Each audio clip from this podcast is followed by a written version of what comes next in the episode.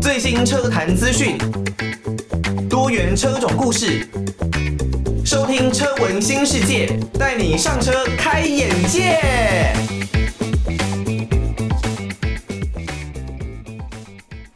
听到的歌曲呢，是来自于 Tizzy Bac 穿越光年的孤独。那欢迎大家收听车闻新世界，带你上车开眼界。我是主持人艾格。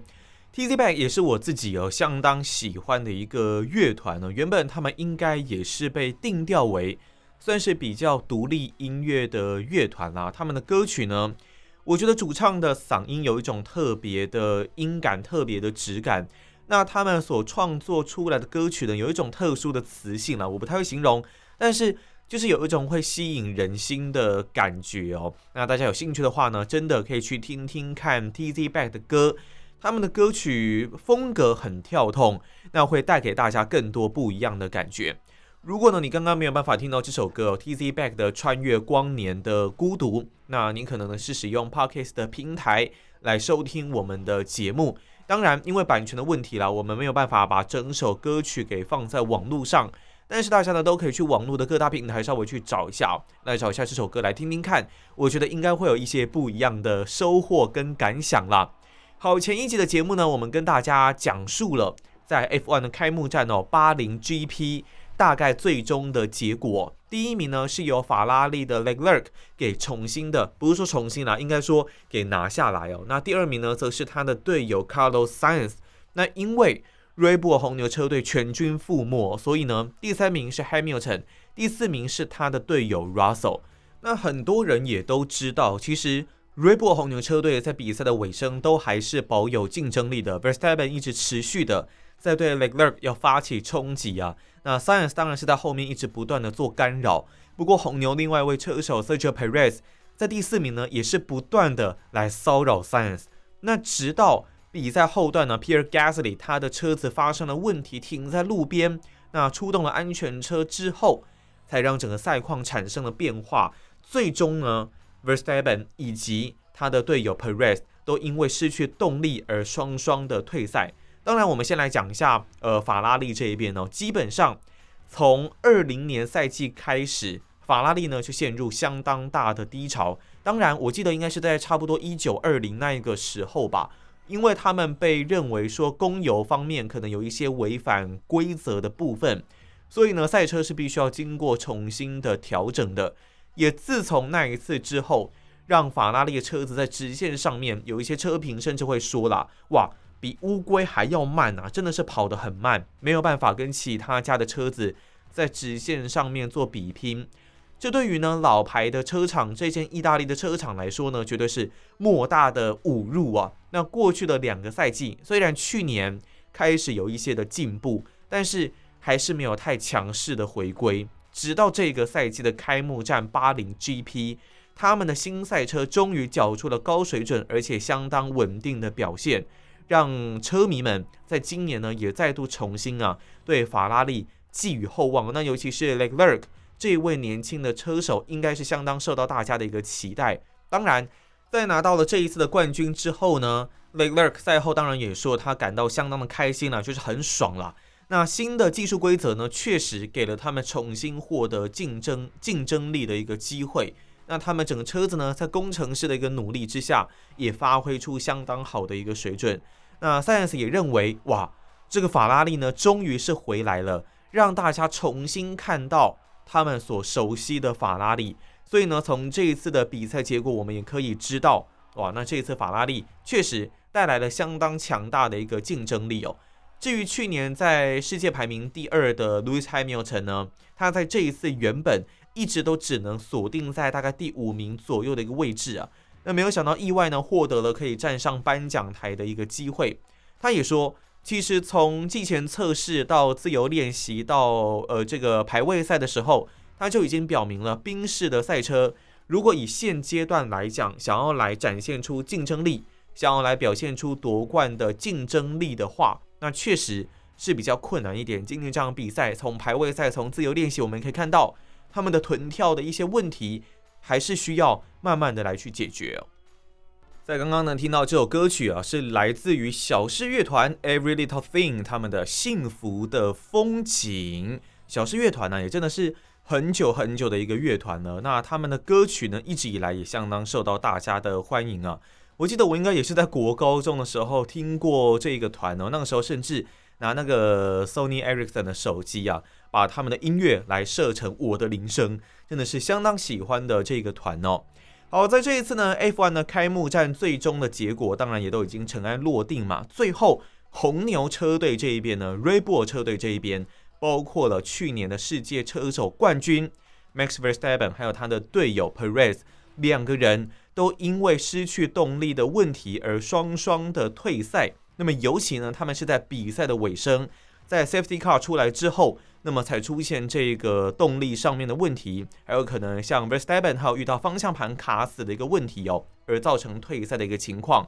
虽然他们一直都还没有办法来攻顶，但是一直都还是维持有一定的竞争力的，最后却只能以退赛收场。我相信对于整个 r e b o 车队来说是相当没有办法接受的。原本应该是至少两个车手都可以在前四名的位置。最后竟然演变成退赛的一个情况哦，原本大家预期的保底，最终呢是一分未得的。那 Verstappen 赛后是说，一开始呢主要是刹车方面的问题，让他呢没有办法来跟上 Leclerc 的脚步，那就这样子呢一直被越抛越远呢。然后呢是方向盘卡死的一个问题哦，这也是蛮大的一个状况了，因为他没有办法走在他想要的线上。那再来呢就是在 Perez 这一边呢，他一样。也是遇到了动力失去动力的一个问题哦，他的问题呢，其实跟 Verstappen 有一点类似啊。当然，这两位车手都表明哦，他们相当失望，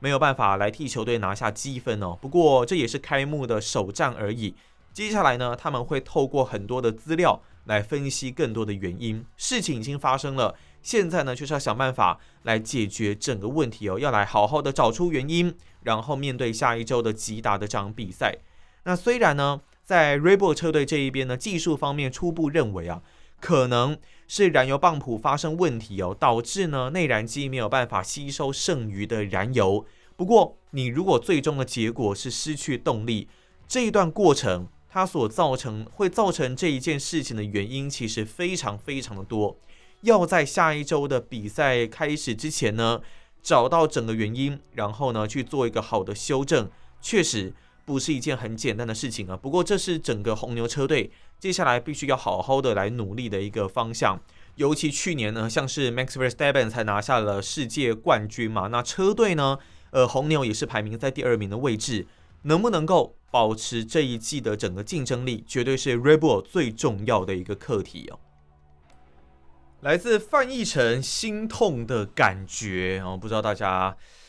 有没有常常体验到这种心痛的感觉啦？可能是失恋啦，或是失去亲人亲人的时候，会有产生这样子的一个感觉哦。那最近呢，其实艾格自己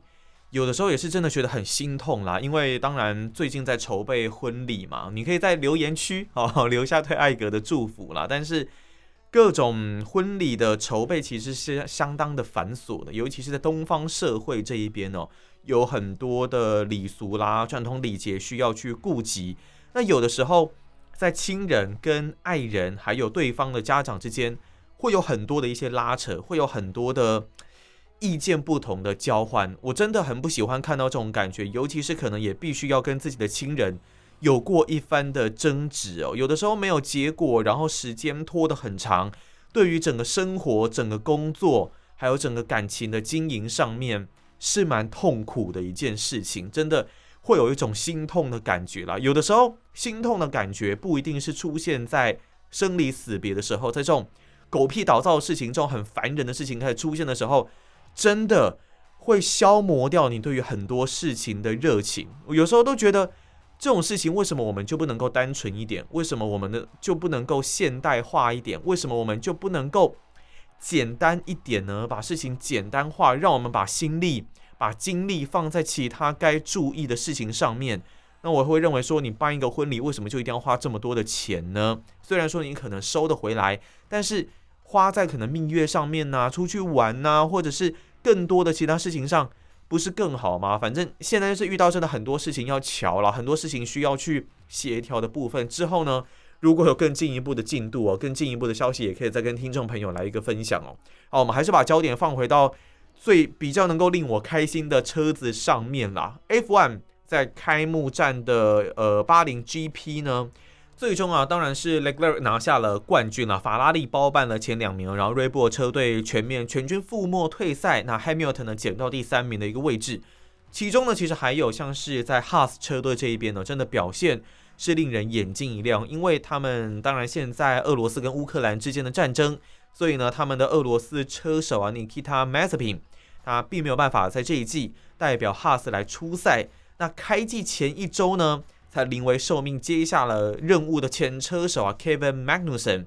加入到了 Haas，要来顶替 Mazepin 的位置来出赛。虽然哦，他有一年的空窗期，而且呢，测试里程也进一步的被压缩。不过呢，他最终竟然在巴林 GP 的排位赛已经先拿下第七的位置了。决赛最后。还能够拿下第五名的位置啊，帮助 Haas 来进账积分哦。这个冈瑟哦，他们的这个总监钢粉儿应该是这样念吗？Gunther 冈瑟哦，他在纪录片里面呢，每一次都是拼命的骂脏话，每一次呢都是表现出很失望的样子哦。但这一次哦，Magnussen 真的是替他们呢、啊、争了一口气啊。Magnussen 也说，在比赛的过程当中呢，其实产生了相当多的变化。虽然他的节奏还没有办法回到像过去那么顶尖的一个状态，但是名次已经是最顶尖的啦。所以真的，虽然说很久没有比赛，但他还是找回了自己车手该有的一个感觉哦。在第一个赛段的时候呢，其实他们的轮胎速度消耗的有点超乎预期，那么所以呢，也被迫必须要比较早进站，加上车手们的节奏真的都很快哦，让他一度是陷入进退两难的一个局面。不过呢，在第一次进站之后，他们运用比较好的一个驾驶策略，让他们的轮胎消耗比较没有来得这么的快，所以呢，也把整个里程数给延伸了，让他们能够夺得一个比较好的结果，也让他很期待啦。接下来整个哈斯车队可以有什么样的一个表现哦？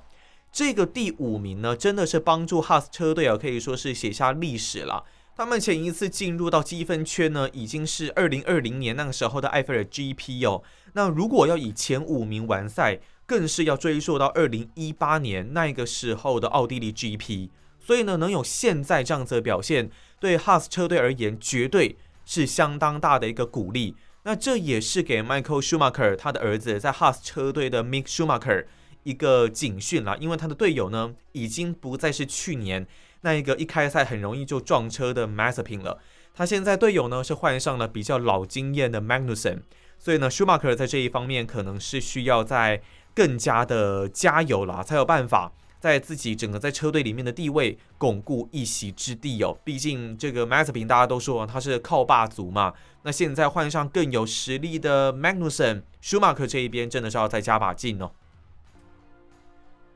刻在我心底的名字，但这个呢，并不是卢广仲所演唱的版本哦，这个是五月天的版本。阿信呢，他的演唱功力啊，也呈现出跟卢广仲截然不同的风格。当然，这首歌呢，真的是红了很久啊，到现在还是有很多人在播这首歌哦。我记得之前呢，曾经呃到别的地方，那我一次连续去了两三个地方，有点忘记在哪，但是都听到，不管是街头艺人。还是说店家所播放的歌曲都是在放这首歌，刻在我心底的名字，应该让大家可以说是刻骨铭心、感同身受了。真的是非常好听的一首歌。那如果呢，你刚刚没有听到，代表的呢，可能是你是用 Podcast 的平台来收听我们的节目，不要忘记可以呢帮我们车闻新世界到 Apple Podcast 来一个五星的留言。虽然呢因为版权的问题，所以没有办法把整首歌。把整个完整的音乐给放到平台上面哦，但是大家呢还是可以透过各式的影音平台啦、音乐的 App 啦来收听一下这首歌，刻在我心底的名字哦。不管是五月天的版本，还是呢是卢广仲的版本，大家都可以听听看。在 F1 呢，基本上很多人可能他们是看了 Netflix 的纪录片《Drive to Survive》，飙速求生，在台湾呢是这样子翻译的。才可以说是入坑 F1 这一边了。其实我大概是从两千零七年左右那个时候断断续续的有在看 F1。我记得那个时候的 Lewis Hamilton 好像还在迈拉伦吧，那时是他刚出道左右，他也跟 Alonso 同队过。那那个时候的 F1 呢，跟现在的 F1 当然有非常大的改变，尤其呢是在安全的防护措施上面，我觉得做了相当大的一个进步哦。那有了这个纪录片呢，《Drive to Survive》，我觉得让很多人看到了 F1 的刺激，看到了 F1 的这个算是蓬勃发展。另外还有就是可能跟队友之间的竞争，所以呢，让很多人开始会想要来看看，诶，F1 这个比赛到底有什么样的魅力哦？我也承认，我自从看了第一季的《飙速求生》（Drive to Survive） 之后，对于 F1 呢有更深的兴趣哦，也更定期的去看 F1 的比赛。以前呢可能是比较断断续续的，那很多人呢，尤其是可能有部分的女性朋友会认为，诶。F1 这比赛到底有什么好看的啊？他们真的完全不懂哦，就是看车子这样一直一直跑圈，一直跑圈，一直跑圈。但其实呢，我觉得在 F1 里面哦，你虽然看到都是大家技术很类似的，很走类似的线的去跑每一圈的比赛，但其实这很细微的差异，可能就会给他们的名次带来相当大的影响。那车队之间不同的进战策略，不同的战术运用。也是对于整个比赛结果会产生不同的一个影响层面的一些问题哦。那你也不能说，诶，大家技术好像都一样啊，那这是有什么好比的？其实真的会有很大的一个差异啊。你看去年的 m a z e p i n 在看到今年第一站的 Magnussen，这个差异是有多么多么的大。我相信，如果我看比赛的车迷呢，应该就是会有呃很深刻的感觉啦。那飙速求生，我认为它就是进一步把 F1 里面的细节放大，不管是可能车队之间彼此的运作，跟车手之间的沟通，维修区里面的振奋士气的一些动作，还有他们的话语，他们很真实的反应，每一种策略的运用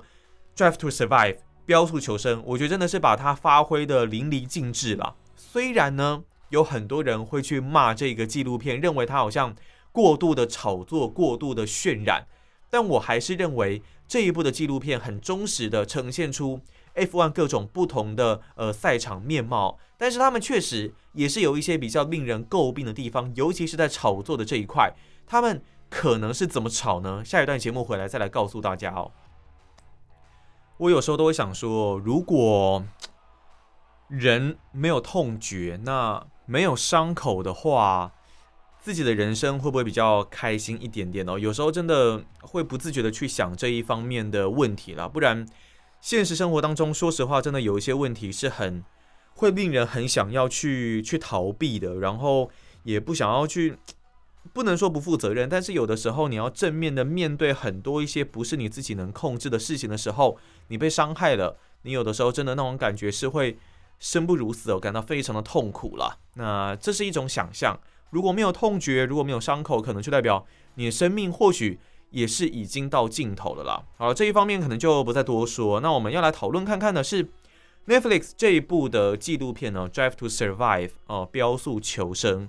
我觉得它是一部很好看的纪录片，因为它忠实的呈，不能说忠实，应该说它很有技巧性的呈现出车队之间的竞争。每一支车队，然后每一个赛场的内幕，一些我们平常比较没有办法接触到的一些讯息，车队的策略，车队的目标定定，它会有什么样不一样的标准？它有可能是竞争在四五六位，也许是中游的车队，他们需要去拟定什么样的策略？他们的对手锁定跟其他车队有什么不一样？我觉得他们在不同的位置会有不一样的想法。那这一个在纪录片里面都可以找得到。不过，因为是纪录片，那它也是需要顾及哦收视的流量、收视的品质，还有收视的人口，所以它自然会采用一些比较不一样的方式哦。我觉得他们做比较多、比较过火的是队友之间的竞争，因为一支车队有两位车手，他们自然每一个人都想要当一号车手，这个是一定的。